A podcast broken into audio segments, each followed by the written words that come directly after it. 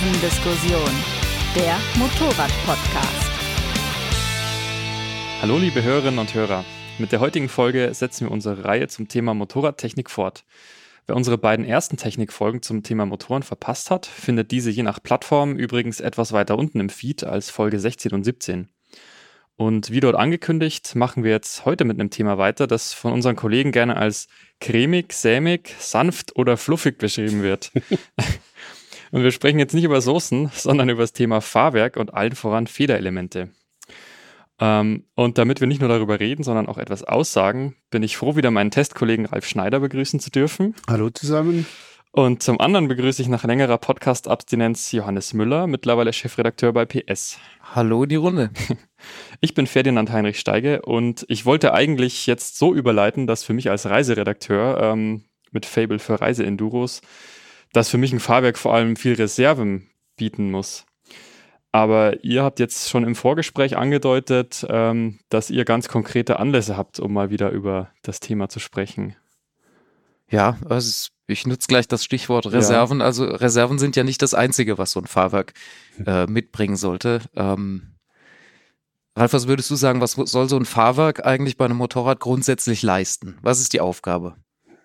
Die Aufgabe, die Aufgaben, die sind ungeheuer vielschichtig. Also äh, klar, das Fahrwerk dient zunächst mal dazu, äh, überhaupt alles, was mit dem Antriebsstrang, mit Motor, Getriebe, Kupplung, Endantrieb zu tun hat, äh, irgendwie so äh, zu halten, dass sich das Ganze nicht allzu grob verformt. Es muss äh, die Leistung auf die Straße bringen.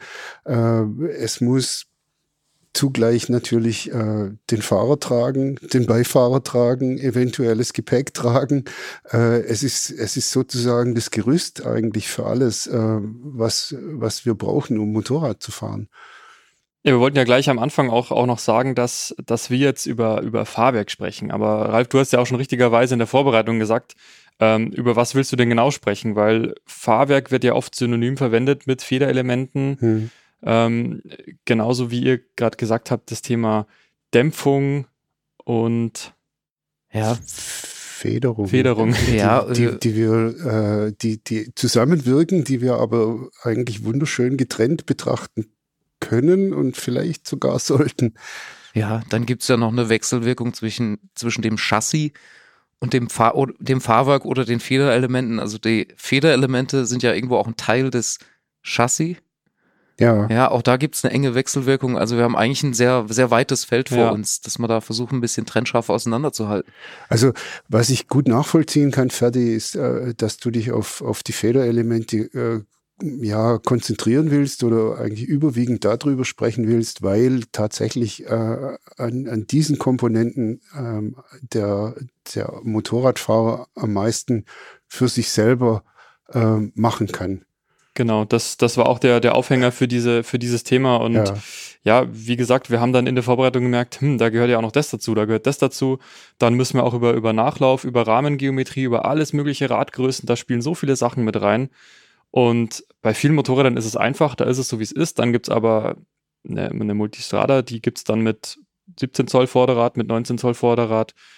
Es ist ein Riesenthema und hm. deswegen versuchen wir, wir es jetzt so ja. einfach wie möglich zu halten und genau. Also die, die, die, die Möglichkeiten an der Fahrwerksgeometrie des eigenen Motorrads etwas zu ändern, sind für normale Menschen und als solche würde ich, würde ich auch uns bezeichnen in puncto Motorradfahren sind eingeschränkt. Es gibt sie, man kann da äh, was machen, aber äh, der Bereich, in dem man was machen kann, ist relativ klein und, und die, die Punkte, wo man angreifen kann, sind nur wenige.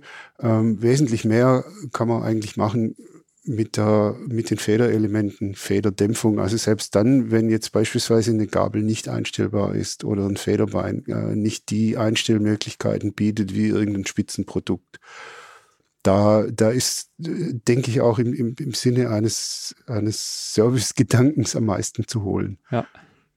Und um das mal gleich aufzugreifen, Einstellbarkeit ist ja per se, wird ja immer als, als gut betrachtet. Es ist ja schön, wenn du es einstellen kannst. Andererseits, Johannes, erinnerst dich, wir hatten letztens darüber gesprochen, dass dass vermutlich, ob es jetzt 50 Prozent sind oder 30 oder 70 der Motorräder, die da draußen unterwegs sind, womöglich falsch eingestellt sind, einen falschen Luftdruck haben, die Kette nicht richtig gespannt ist.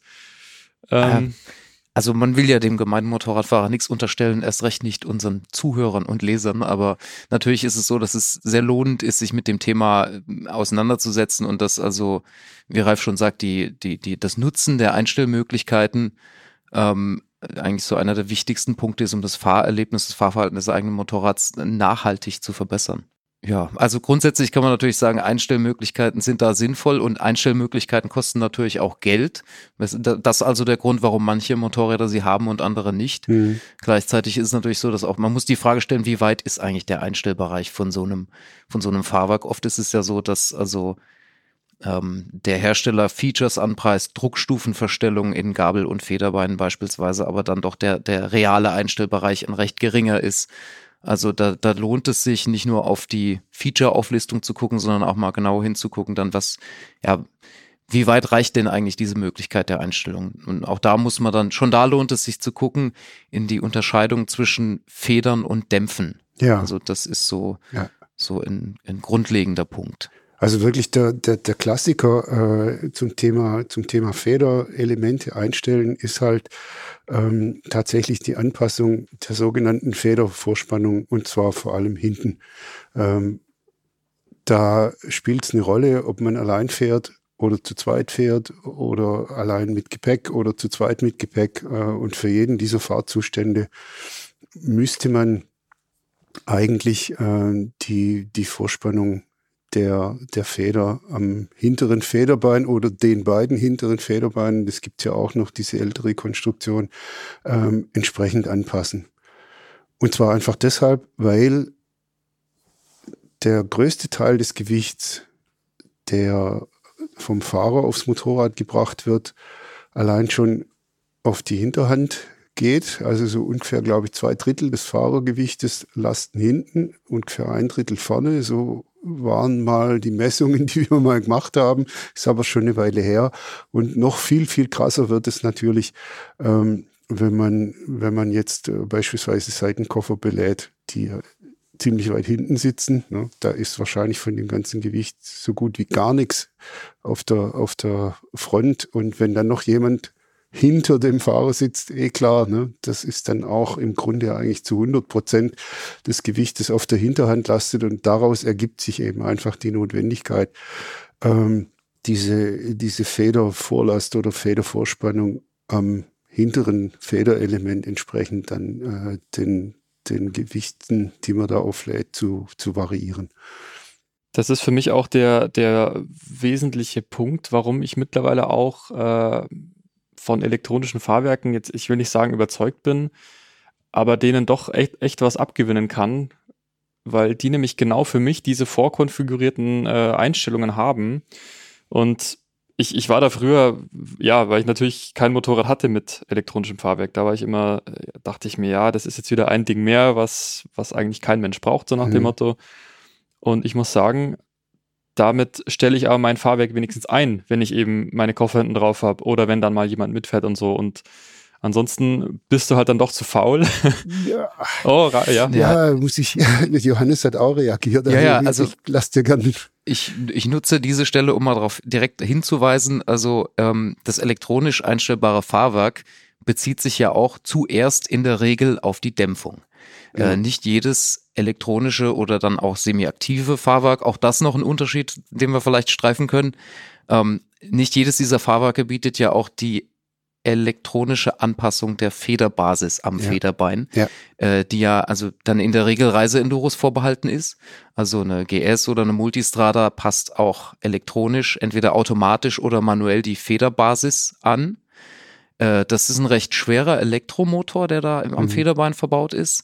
Dementsprechend findet man ihn natürlich nicht in Sportmotorrädern. Genau. Äh, wo also dann nur die Dämpfung elektronisch an, verstellbar oder semi-aktiv geregelt ist.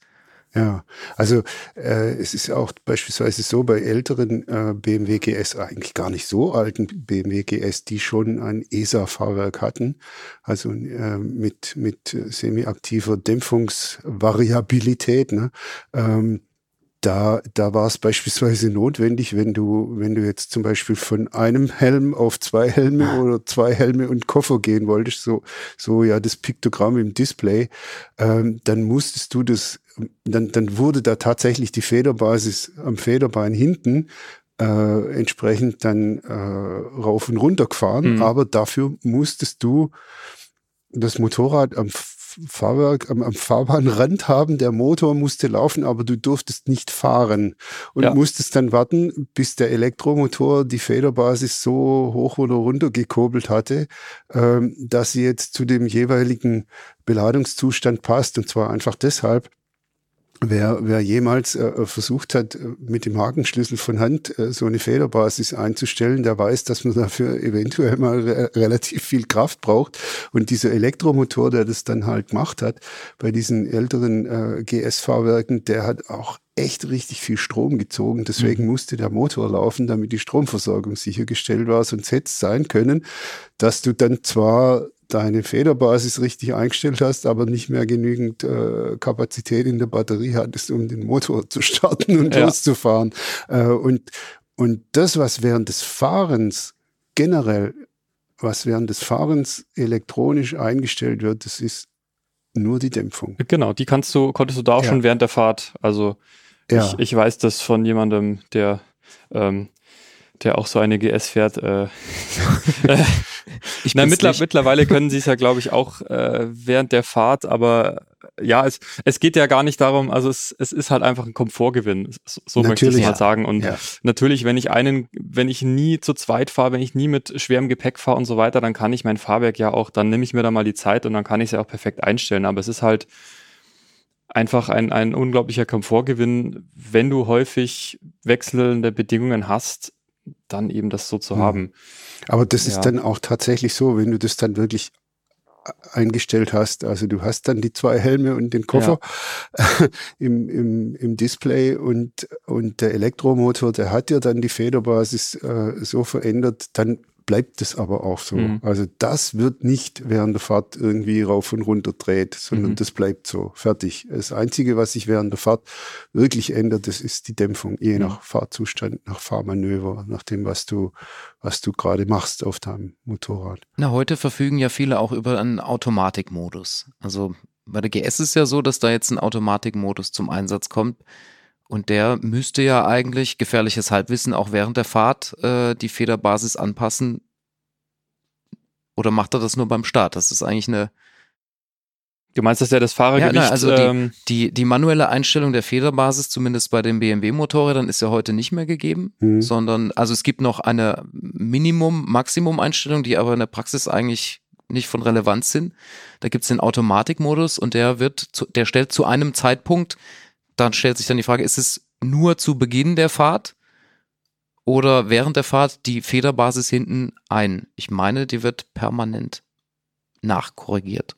Da müssten wir uns dann wirklich nochmal ja. schlau machen. Doch, ich meine, also ich, kann, ich, meine, so, ich also mir, müsste es ja sein. Ich kann mir nur vorstellen, dass das, dass das dann passiert, wenn man halt auf einer relativ äh, glatten Ebene ja, Piste losfährt und, und dann äh, auf eine Holperstrecke kommt und das Ding dann wirklich mal durchknallt äh, und über den Federwegsensor, der ja. da dazugehört, äh, dann das Signal kommt, ups, jetzt braucht man aber mehr.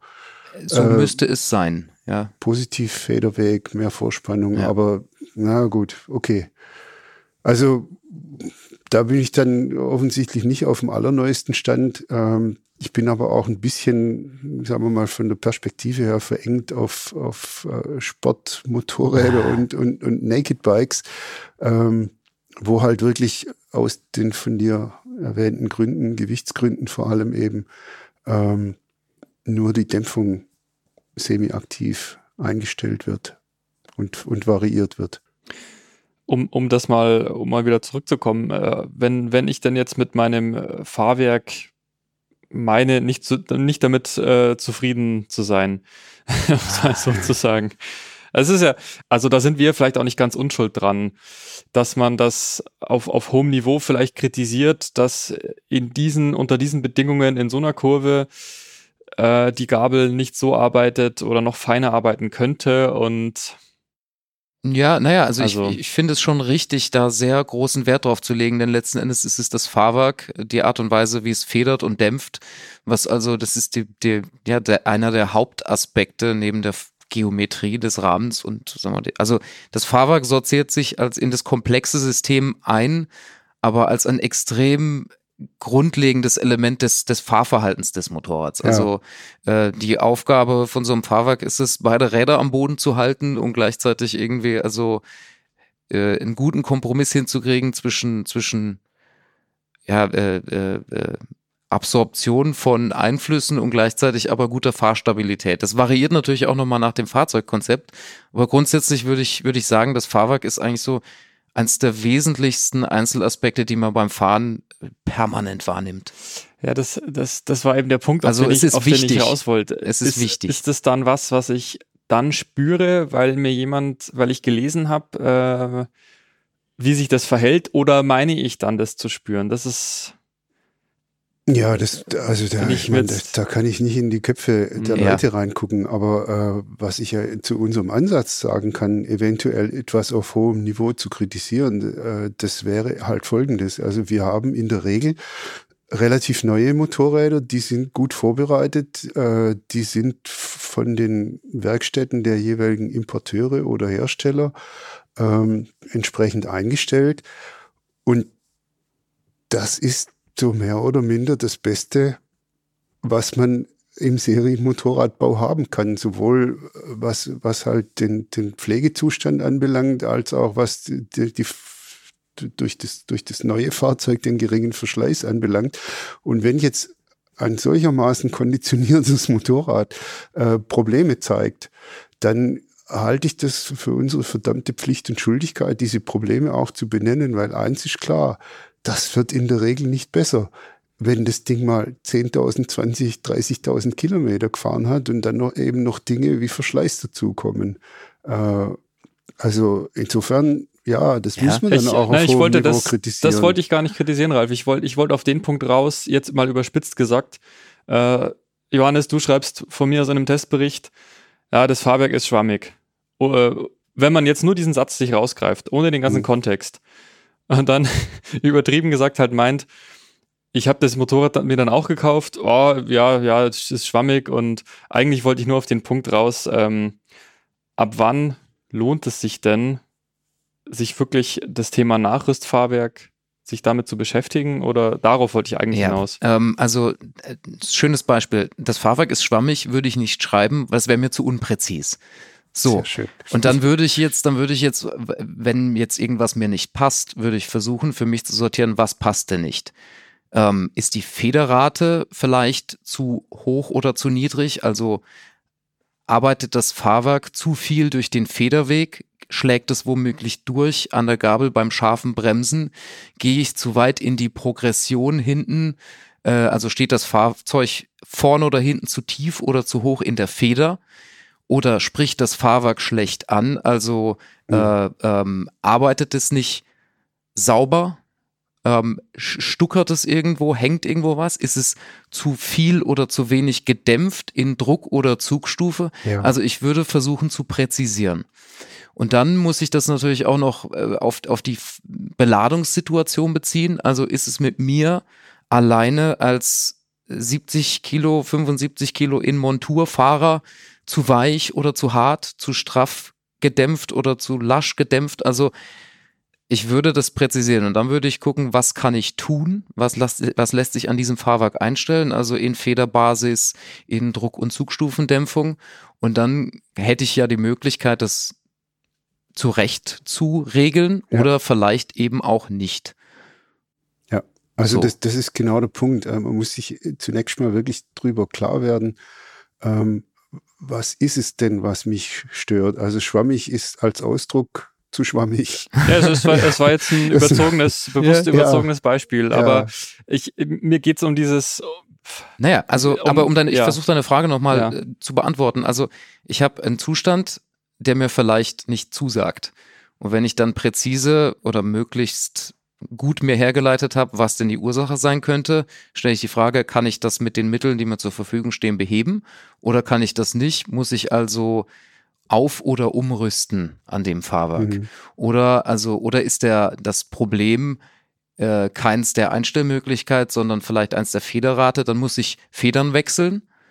Ähm, was ja im Übrigen, also da, da ist, dahinter steht schon die Frage, wie, wie schwerhaft belade ich eigentlich das Motorrad und ist die Federrate passend? Also der Hersteller geht ja je nach Fahrzeugkonzept von einer Normbesatzung aus und federt das Fahrzeug entsprechend. Oft ist es aber so, wenn einer sehr schwer oder sehr schwer beladen fährt, ist der Federtausch schon in der Regel sinnvoll oder jemand wiegt nur 55 Kilo, dann ist eigentlich, ich würde die These aufstellen, der Federtausch in der Regel unumgänglich. Hm.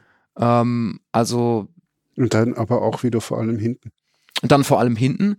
Und dann noch die Frage, äh, ist das Fahrwerk denn so wie es ab Werk kommt, einfach nur, es ist es tauglich, aber lohnt ein Nacharbeiten. Also man muss ja ein Fahrwerk nicht zwingend ganz tauschen, aber hm, gerade aus dem Enduro-Supermoto-Bereich kennt man das. Also selbst die besten Serienfahrwerke werden da eigentlich sofort zu einem Spezialisten gegeben, der also Dämpferstangen poliert und also einfach alles nochmal nachbearbeitet, weil so ein Fahrwerk wird ja letzten Endes auch bei teuren Motorrädern immer auf den Preis runtergebaut. Hm. Ja, also das ist jetzt, das ist jetzt wirklich eine, eine riesenlange Latte. Ich, ja. ich, ich, fürchte, ich fürchte, dass das, dass das eventuell sogar so ein Stück weit zur Verwirrung beiträgt. Vielleicht könnten wir ein paar Faustregeln Sorry. einfach binden. Nein, es, es, es ist ja gut. Äh, aber ich, ich glaube, ich, ich glaube, genau auf diesen Aspekt wollte ich eigentlich raus. Also wenn ich es jetzt, war jetzt auch ein bisschen wirr formuliert, ähm, aber ich wollte im Prinzip auf den Aspekt raus, sind denn die Fahrwerke wirklich so schlecht, dass, dass viele meinen, sie sofort am besten tauschen zu müssen. Nein.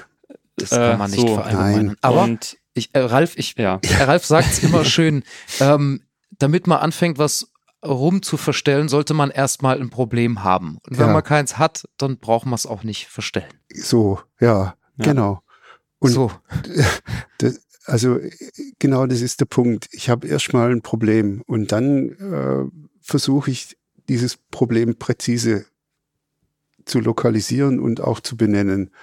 Und dann habe ich, und dann habe ich ein Repertoire, äh, dieses Problem zu beheben, entweder selber oder mit, mit fremder Hilfe. Und übrigens auch äh, bei Federelementen, die jetzt nicht ab Werk einstellbar sind. Also wenn ja. ich zum Beispiel eine Gabel habe, ähm, die beim scharfen Bremsen zu schnell durchtaucht, dann kann ich durchaus mit einer anderen Ölviskosität und vor allem eben mit einer größeren Ölmenge und damit einem kleineren Luftpolster äh, in der Gabel dieses Problem beheben, ohne dass ich jetzt eine teure einstellbare Gabel äh, oder einbaue oder mir einen Cartridge-Satz besorge.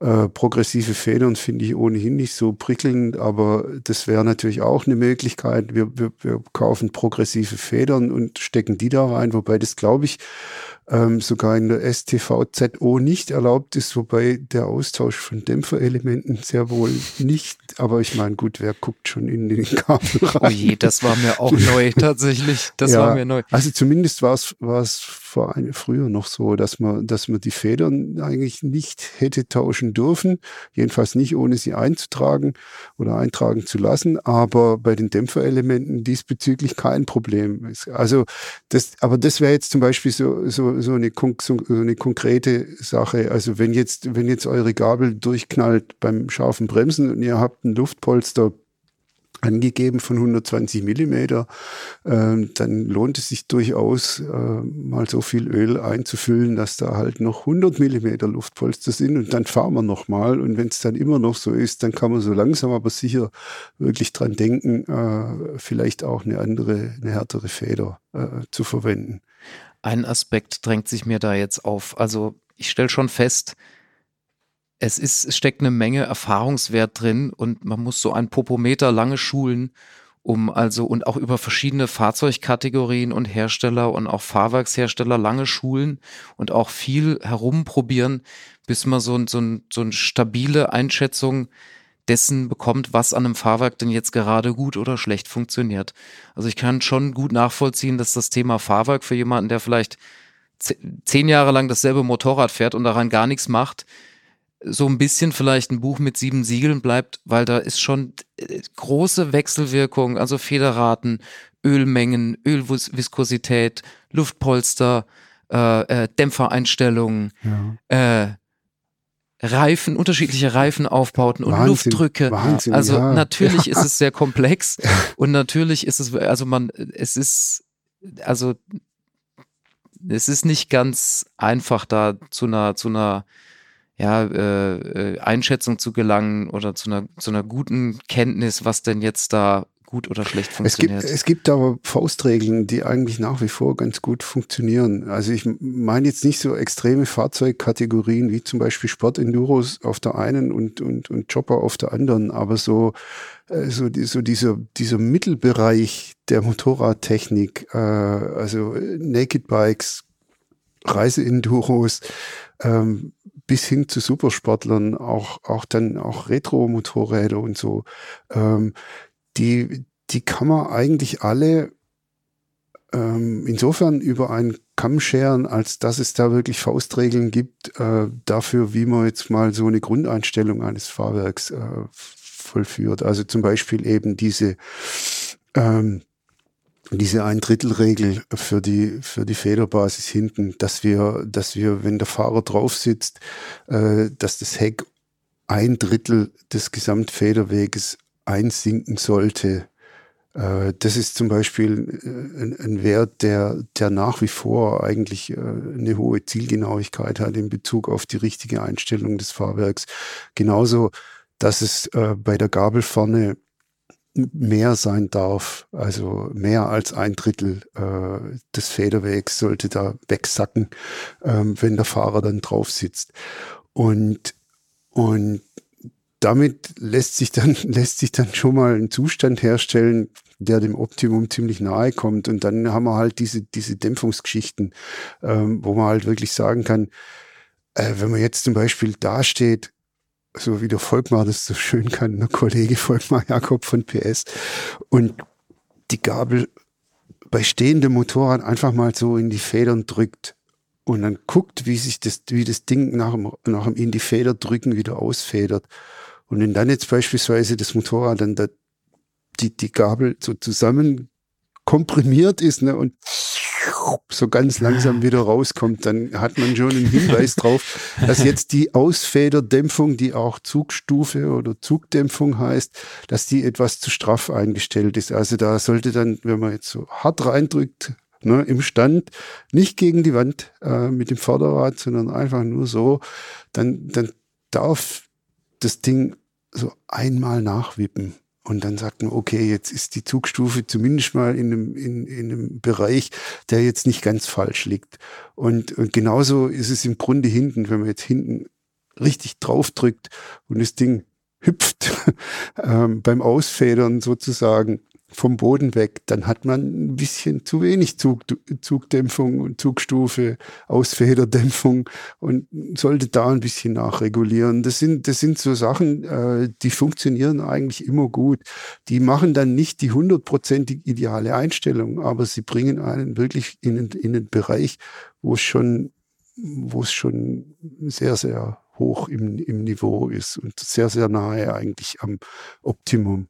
Ich denke, was ja auch grundsätzlich immer hilft, wenn man wirklich einen, einen Wegabschnitt oder einen Straßenabschnitt hat, den man gut kennt, den man mhm. dann immer wieder mit unterschiedlichen, Absch äh, mit unterschiedlichen Einstellungen fahren kann, um, um das auch nochmal versuchen zu, versucht zu erspüren einfach, was, was, was sich da tut. Also ja. ist auch wieder leichter gesagt als getan. Also ich versuche das seit Jahren, ähm, habe trotzdem immer noch das Gefühl, dass ich einfach, solange es nicht durchschlägt, also wirklich diese extremen Belastungen, Belastungsspitzen abgesehen davon, naja, es arbeitet halt unter mir und also, ähm, also es ist natürlich auch persönliche Präferenz kann auch eine Rolle spielen. Klar. Also ähm, es soll ja Leute geben, die mögen sehr harte Fahrwerke.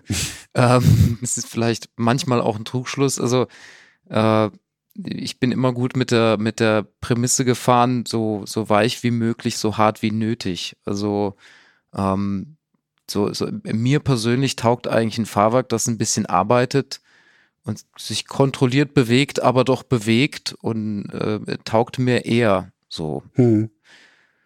und da ist ja, persönliche Präferenzen mögen da auch eine Rolle spielen irgendwo. Aber äh, zum Thema Einstellung halte ich es für sinnvoll, darauf hinzuweisen. Also es ist natürlich sehr hilfreich, immer nur eine Einstellung zu verändern Ja. und mit einer gewissen Logik voranzugehen. Also da ist die Federbasis hinten schon mal das allererste, das Fahrzeugniveau insgesamt, aber immer nur eine Sache einstellen und dann gucken, wie verhält es sich und nach möglichst auf gleichbleibender Strecke das zu testen hilft enorm. Und dann natürlich auch noch, was auch noch so ein Aspekt ist, an gleichen Tagen ist auch sinnvoll. Also Ja. wir haben es in im Winter oft erlebt unter sehr kalten Testbedingungen. Auch so ein Gabelöl wird natürlich sehr zäh bei drei Grad Celsius äh, und verhält sich ganz anders als bei 31 Grad und heiß gefahren. Ja, also das, das sollte man bedenken. Du meinst Also. nicht im Winter jetzt das Fahrwerk einstellen? In, in, ja, so. Also, oder für Winter vielleicht auch mal die Dämpferschräubchen etwas aufdrehen. Das Ja. kann durchaus sehr hilfreich sein. Ja. Auch, bei- auch äh, bei Regenfahrten übrigens. Ja, Ähm, also so ein Gabelöl wird auch sehr warm oder wird, äh, man kann das durchaus spüren, wie sich dann im, im Betrieb so eine Gabel also erwärmt und ihr Dämpfungsverhalten ändert.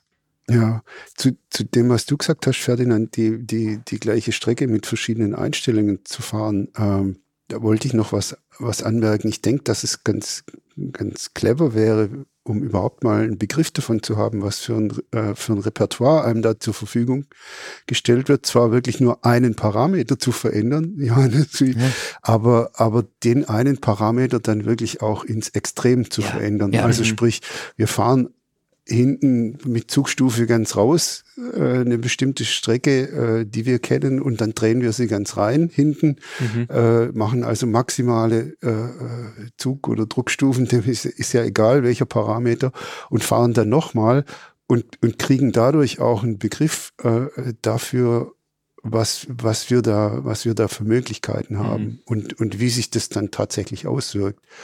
Und dann wenn man das mal kapiert hat, äh, geht natürlich dann die, die Einstellerei im, mache ich jetzt zwei Klicks oder drei Klicks oder so, äh, also in diesen filigranen Bereichen los. Aber das ist wirklich eine, eine, eine gute Strategie und oftmals ähm, auch, auch also sehr frappant vom, vom Lerneffekt. Wobei man sagen muss, dass japanische Motorradhersteller in der Regel sehr, sehr konservativ sind, was die, die, die Weite des Einstellbereichs betrifft.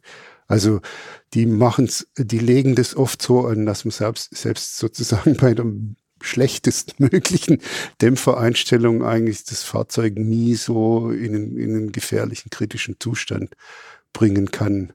Ähm, andere, andere Hersteller sind äh, schon etwas risikobereiter und bieten dann auch weitere Einstellbereiche an, so dass man da dann schon sagen kann, oh, oh, wenn ich jetzt so weit hier zudrehe, zum Beispiel äh, Ausfederdämpfung an der Gabel, Also setzt dann auch eine gewisse Expertise beim, ja, ja, Beim Käufer. Beim Käufer voraus, Ähm. genau. Und, und oftmals ist es eben so, dass man sich bei Supersportmotorrädern und die, die dann in der Regel halt auch sehr hochwertige Dämpferelemente, Federdämpferelemente haben, dass man da den, den, den weiteren Bereich setzt, weil man da einfach davon ausgeht, dass die Leute, die sich dann so eine Granate kaufen und damit womöglich auf der Rennstrecke rumfahren, dass die dann halt auch halbwegs wissen sollten, was sie tun. Da möchte ich eine Anekdote einstreuen. Ich hatte, ich besaß mal eine Honda Supermoto mit einem Nachrüstfederbein, das also, wo der Vorbesitzer mir ganz stolz demonstrierte, wenn man hier jetzt die Zugstufe ganz zudreht, dann bleibt die unten. Und das war auch so. Er drückt sie dann in die Feder und dann hat sich das Motorrad nicht mehr zurückbewegt. Das war dann unten. Ja, So. ja. Ja, also da- das das Extrem. Und wenn, wenn ich das mal weiterspinnen darf, ne, wenn, wenn man jetzt dann mit sowas tatsächlich fährt, dann beschleunigst Ja. du aus der Kurve raus. Durch die dynamische Radlastverteilung hast du das quasi das ganze Gewicht hinten. Ähm, das Motorrad bleibt hinten drin. Das Vorderrad wird leicht. Es setzt womöglich zwischendurch auf irgendwelchen Bodenwellen mal ein bisschen auf und die Bodenwellen, die sind nicht immer akkurat 90 Grad zur Fahrtrichtung und dann kriegst du ganz, ganz schnell Kickback. Gefahr. Äh, ja, dann fängt, dann fängt das Ding an, mit dem Lenker zu schlagen. Ähm, und, und äh, ja, also das ist, das ist dann wirklich eine kritische Geschichte. Und es wäre nicht das erste Mal, dass jemand wegen, dass, dass Motorräder wegen zu viel, äh, Zugdämpfung an der Hinterhand dann in, in solche Fahrzustände kommen. Wobei ich zum Beispiel auch erlebt habe, dass bei, bei der Präsentation von der aller, allerersten Fireblade ähm, die Einstellung des Fahrwerks vorgenommen wurde von Mick und Wayne Gardner. Und das waren eben zwei Typen, ne, die also zum Beispiel ihre Motorräder übers rutschende Hinterrad gelenkt haben eigentlich. Und die hatten furchtbar Angst vor Highsidern, also sprich, es rutscht weg, es fängt sich wieder, die, die Federung hinten komprimiert sich und dann fopp, federt es blitzschnell aus und schleudert den Fahrer nach oben weg und das gibt dann ganz groß Aua und ganz viel Bruch. Und deswegen haben die das Motorrad so eingestellt, es hatte nur hinten Zugstufe äh, zu, einzustellen und Federbasis. Da war die Zugstufe komplett zugeknallt. Und wenn dann Otto Normalfahrer mit, dem, mit dieser Einstellung dann äh, in Eastern Creek war, das über diese Bodenwellen da gerumpelt ist, dann hat das halt vorne mit dem Lenker geschlagen.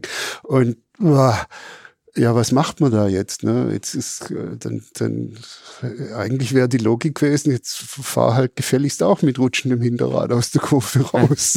äh, dann passt's schon wieder. Da kann man dann aber auch se sehen, wie, wie extrem unterschiedlich dann eben die Bedürfnisse sein können. Die wollten keine Highsider haben, ich wollte keinen Kickback haben. So, und jetzt trifft dich mal in der Mitte. Persönliche Präferenzen, ja. ja. Was ähm, was glaube ich auch noch ein, ein Punkt ist, ähm, weil wir gesagt haben, ja, gerade wenn du ein Motorrad hast, wenn du nicht den Vergleich hast, wenn du da jetzt auch nicht so wirklich in der Materie drin steckst, ähm, Thema Wartung.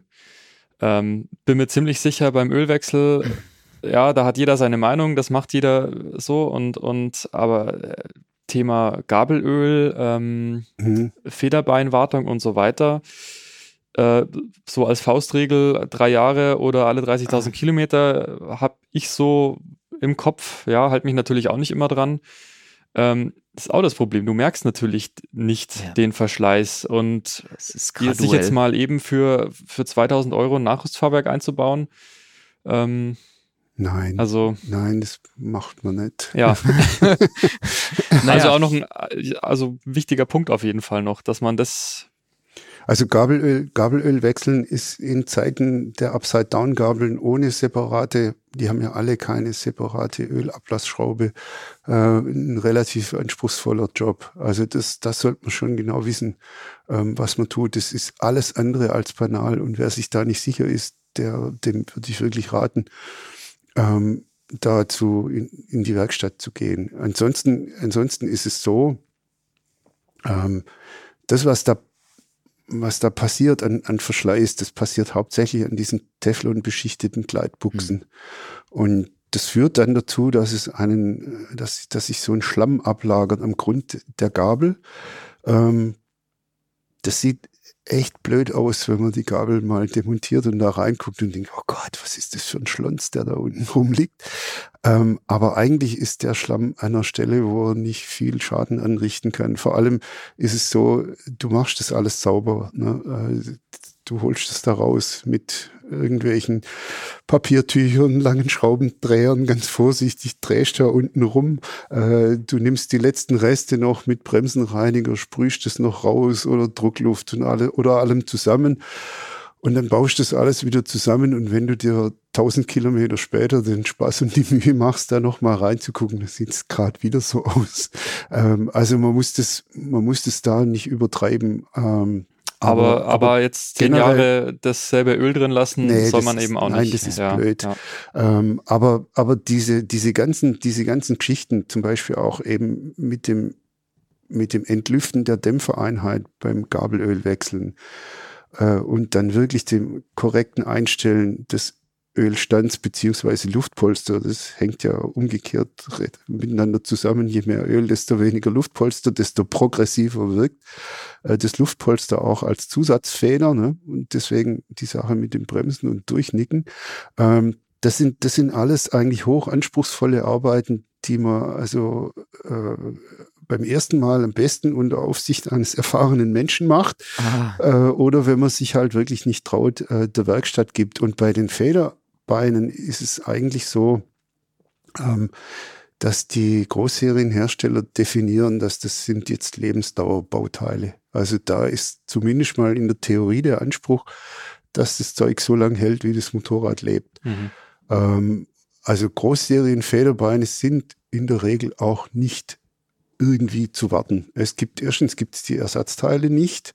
Zweitens sind dann zum Beispiel so Sachen wie Ausgleichsbehälter mit einer Stickstofffüllung äh, nicht so angelegt, dass du das, das Zeug da rauslassen kannst und einfach wieder diese acht oder zehn Bar Stickstoff da auffüllen, weil die Ventile gar nicht vorgesehen sind.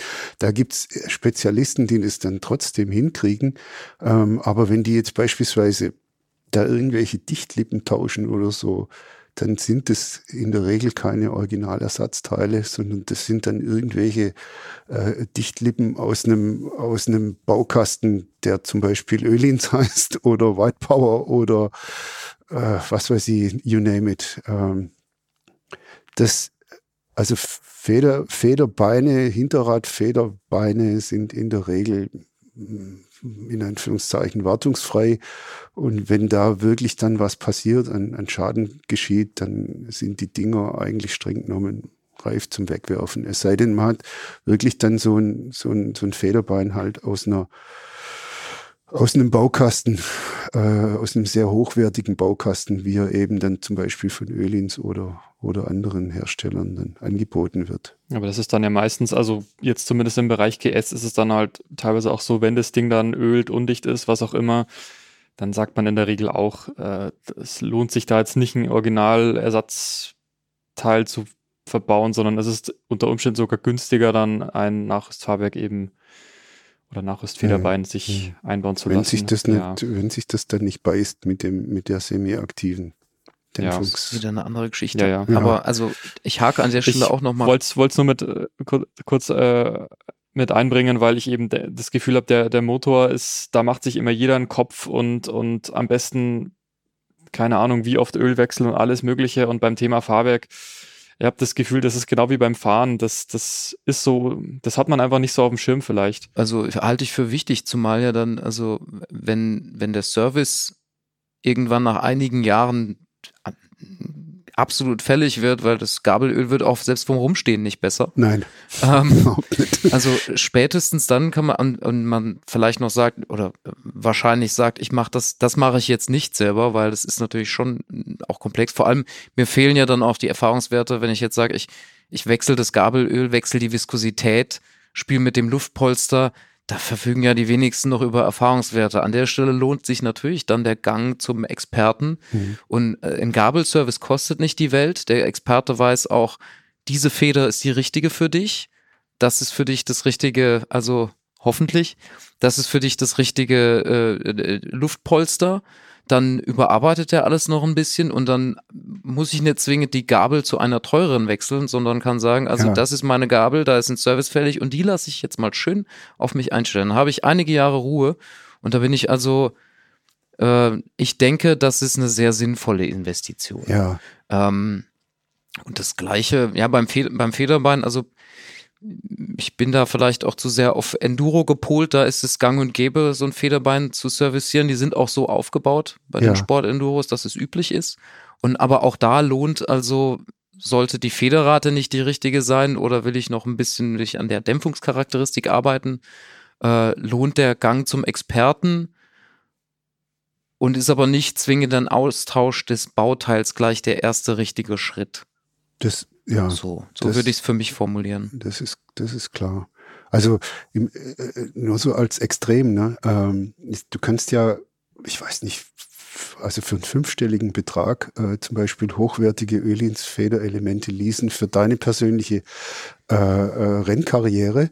Ähm, du musst die dann wieder zurückgeben und das sind beim, glaube beim Geländesport, Motocross, genauso wie, bei, wie beim Straßenrennsport, ähm, da gehört dann immer ein umfangreiches Ersatzteilpaket dazu. Da gehören zum Beispiel, ich weiß nicht, wie viele Sätze Dichtringe. Ähm, und eigentlich, eigentlich wird so eine Gabel nach einer Rennveranstaltung dann geserviced. Weil die Dichtringe zum Beispiel, ne, das ist so, das sind ja so Dichtlippen und da ist dahinter eine Wurmfeder, die diese Dichtlippe auf das Rohr presst. Ähm, die sind so gering vorgespannt, dass sie quasi gerade noch das Öl da drin halten. Ähm, und das macht man deshalb, dass die Gabel schön sanft anspricht. Und ähm, nach einer, nach einer Rennveranstaltung ist das Thema aber eigentlich durch und dann braucht man da eine neue Dichtung, weil sonst wirklich die, die Gabel anfängt zu ölen. Das ist so ins Extrem getrieben, ähm, wie, wie, fein man, wie fein man damit umgehen kann bei, bei Großserienmotorrädern, die Zehntausende von Kilometern laufen müssen. Da ist es natürlich nicht so das Thema, aber auch da wird halt, wird halt das eine oder andere Verschleißteil im Laufe der Zeit eben fällig. Also was, ja, was ich, ich hätte noch, ich hätte schon noch so, so eine Art Schlussappell, was, also von meiner Seite, was mir wichtig wäre Ja, bei so einer Geschichte. Ähm, das, das schließt auch an, an das, was, was Johannes auch schon, schon am Anfang gesagt hat. Ähm, ich, ich möchte an interessierte Leute appellieren, ähm, sich das Thema wirklich so zu erarbeiten, dass sie ihre Probleme wenigstens konkret benennen können. Also beispielsweise das Auseinanderhalten von Federung und Dämpfung. Äh, das Auseinanderhalten jetzt, wenn es um die Dämpfung geht, vom Einfederdämpfung, also Druckstufe und Ausfederdämpfung, Zugstufe. Ähm, weil wenn man, wenn man sich das mal klar macht, dass, dass das unterschiedliche Parameter sind, von, von denen man da redet und unterschiedliche Parameter, die auf das Fahrwerk und damit eben auch auf das Fahrgefühl einwirken, dann ist es viel, viel einfacher, Probleme selber zu lösen oder eben ähm, bei der Lösung sich helfen zu lassen. Wenn ich zu jemandem komme und sage, ich habe das und das Problem und ich habe das Gefühl, das hängt damit zusammen, dass die Druckstufe hinten zu lasch, zu straff dämpft, äh, dann weiß der viel, viel eher, äh, was er da tun soll. Und damit wird's schneller lösbar, es wird kostengünstiger lösbar. Und das ist doch eigentlich dann eine angenehme Sache für jedermann. Ja. Ja, es gibt äh, ganz simpler Praxistipp. Ich kann also äh, für den Fall, dass ich, ähm, der, oft ist es ja so, ich habe die Dämpferstange des Federbeins zugänglich, binde ich einen kleinen Kabelbinder drum, ziehe den so locker fest und schieb den nach oben, fahre ein paar Meter und sehe dann schon, wohin hat's den Kabelbinder verschoben, Mhm. wie viel meines Federwegs habe ich genutzt. Ist der bei lockerer Landstraßenrunde schon ganz unten angekommen? Mhm. Damit mit diesem kleinen, simplen Kniff kann ich auch schon gucken, wie ist mein statischer Negativfederweg, also wo steht das Motorrad, ohne dass ich es fahre, wenn ich aber schon drauf sitz. Also bin ich in, ungefähr in einem Drittel oder Ja. nutze ich statisch schon zwei Drittel meines Federwegs, dann habe ich auch einen Indikator, oh hoppla, das stimmt nicht. Mhm. Das gleiche Spiel kann ich vorne an der Gabel treiben.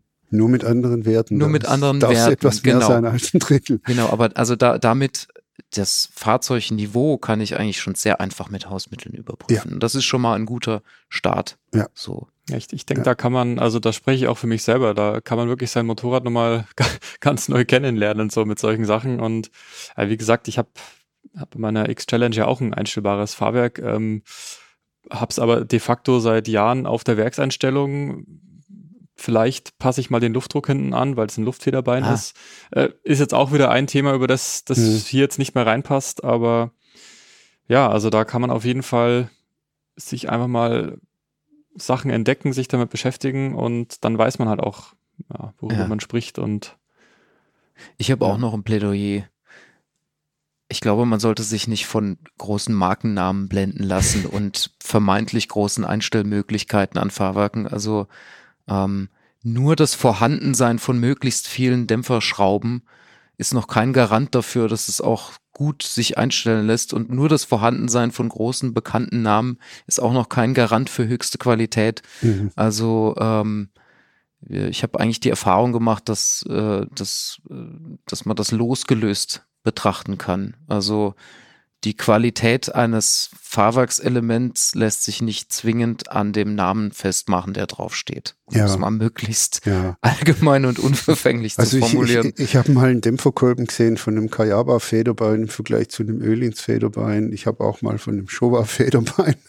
Da, da gibt es praktisch keinen Unterschied. Also es ist, es ist von der mechanischen Qualität her alles ausgesprochen hochwertig. Das einzige, der einzige Unterschied besteht wirklich darin, dass eben zum Beispiel Showa-Federelemente für, also vor allem Federbeine für Serienmotorräder, für für Großserienmotorräder in der Regel nicht dafür ausgelegt sind, ähm, jetzt irgendwie geserviced zu werden. Hm. Das, und du, du aber zum Beispiel mit einem Öhlins-Federbein im Grunde die, dir die Möglichkeit schaffst, alles, aber auch alles verändern zu lassen. Also das geht vom Schimppaket über äh, irgendwelche Ventile äh, und es hört bei den Federn noch nicht auf. Also das, das ist eigentlich der, der große Unterschied von der mechanischen Qualität her. Pf, geschenkt. Ja, es, es ist halt wie immer, es gibt halt nicht das Beste, sondern es kommt eben immer drauf an, was ich damit machen möchte. Ja, wobei, also ich, äh, ein bisschen klang, Ferdi, bei dir habe ich schon die Frage so rausgehört, muss man denn immer umrüsten, nur um des Unrüstens hm. willen? Nein. Nein, aber ich würde schon sagen wollen, also wenn man Geld in sein Motorrad investieren will, ist das Fahrwerk keine schlechte Stelle, so man denn ein Problem hat oder so man denn Verbesserungspotenzial sieht, da hm. das Geld hinzutun. Ja, die, die einzig sinnvolle, glaube ich, hattest du sogar letztens ja, ja, ja, kommt drauf an. Also Bremsbeläge und Reifen ja. gibt's ja auch noch, aber, äh, aber so, so, also, ja. Okay. Also wer im Zeitalter von äh, Naked Bikes und Supersportlern mit 150 plus PS in Motortuning investiert, der muss es schon arg nötig haben, um jetzt da mal die andere ja. äh, Möglichkeit ja. noch zu benennen. Wir haben auf jeden Fall genug äh, auch noch übrig gelassen oder jetzt nicht in dieser Folge sagen können, dass wir auf jeden Fall äh, noch eine extra Folge, denke ich mal, zum Thema Chassis, Rahmen, Geometrie, ah. was, was wir noch alles, was es noch alles zu erzählen gäbe. Wir haben auch gar nicht viel über Semi-Aktivität gesprochen. Das ist ja noch ein Aspekt, den wir jetzt vielleicht mhm. mal uns noch aufheben können dann tatsächlich, denn das ist ja auch noch eine, eine ganz eigene Büchse der Pandora. Ja, gibt's auch noch. Also die Semi-Aktivität, das ist im Grunde der Lilliput-Mechaniker, der, der da an der Schraube äh, sitzt und der sieht, oh, jetzt wird's holprig, jetzt mache ich die Druckstufe ein bisschen auf, oh, jetzt wird's wieder glatt, jetzt mache ich sie wieder ein bisschen zu und so sitzt dann halt ja. Oder? Und, Johannes, ja, habe ich das irgendwie falsch Ja, erklärt? doch, doch, doch, so, so, so kann man sich schön, äh, schönes Bild. Und auch nicht per se besser oder schlechter. Nee. Eher Komfort-Feature, nicht im Sinne von erzeugt mehr Fahrwerkskomfort, sondern erzeugt mehr Bedienkomfort. Ja, das. Ja. ja. Dann machen wir jetzt an der Stelle mal die, die Büchse zu. das müsste jetzt doch. Nein, egal. Dazu lässt sich noch mehr sagen. schon dabei. Ja, also vielen Dank euch fürs Zuhören. Ich, ich hoffe, ihr habt das ein oder andere dazugelernt und habt jetzt vielleicht auch ein paar praktische Tipps, Tipps mit an die Hand bekommen. Ähm, ja, und freut euch auch, so wie ich drauf, eure Motorräder mal etwas bewusster mal ein bisschen auf eine andere Art und Weise wahrzunehmen, vielleicht euch da mit dem Thema mal ein bisschen zu beschäftigen. Ähm, Ralf und Johannes, wir sollten schon mal den Termin für die nächste Folge, glaube ich, vereinbaren.